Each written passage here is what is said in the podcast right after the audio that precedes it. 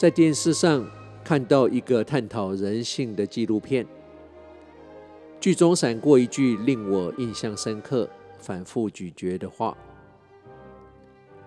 We are spending money we don't have to buy things we don't need, to impress people we don't even know.” We are spending money we don't have to buy things we don't need, to impress people we don't even know. 意思大概是在说，我们经常花我们没有拥有的钱，去买我们不需要的东西，来吸引我们根本不认识的人。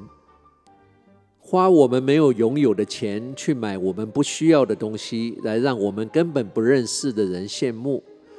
这句话虽然是在讲贷款或使用信用卡消费的情形，但即使是使用我们拥有的钱，后面那两句去买我们不需要的东西来吸引我们根本不认识的人，确实让我反思。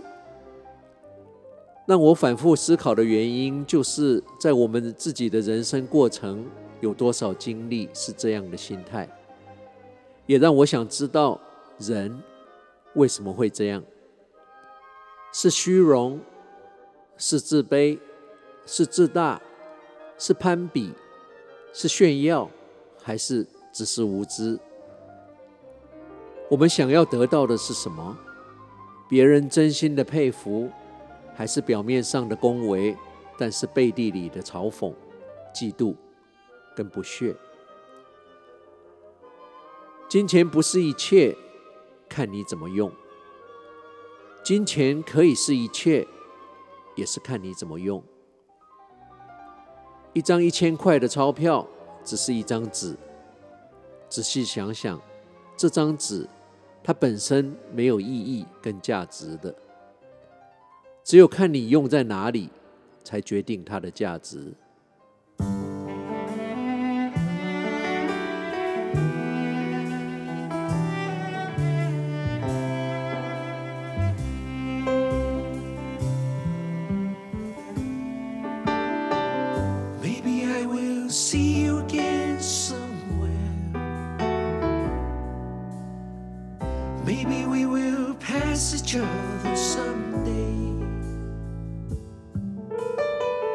I will stop and whisper your name.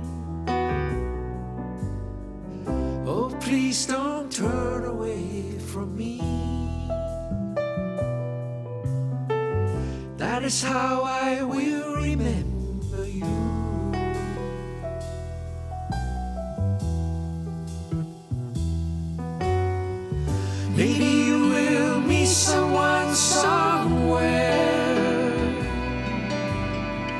Maybe you can feel his sadness somehow.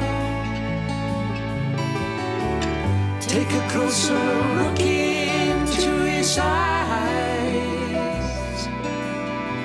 Please don't walk away from him. That is me searching all over for you. Close your eyes fill me with your soul. Don't shy away if it feels too close to home. Let me hold you close and sing our favorite song. Let me wipe away your tears and keep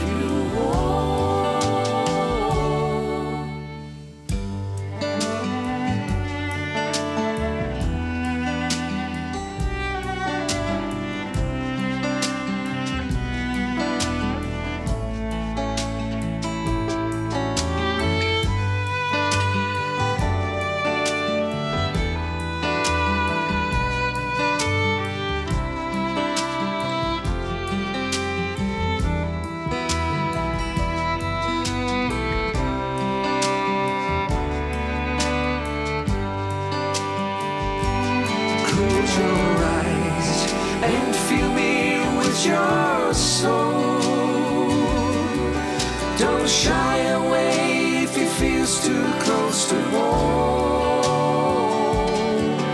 Let me hold you close and sing our favorite songs. Let me wipe away your fears and keep you warm.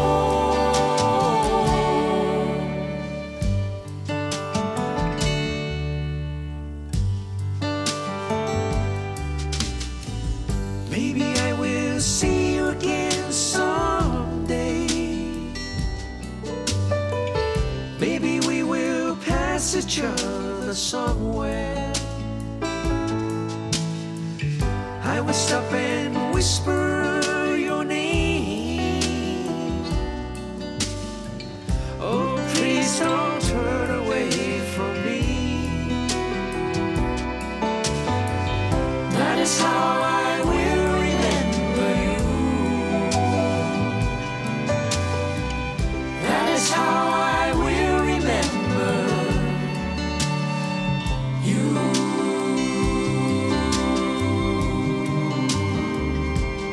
You.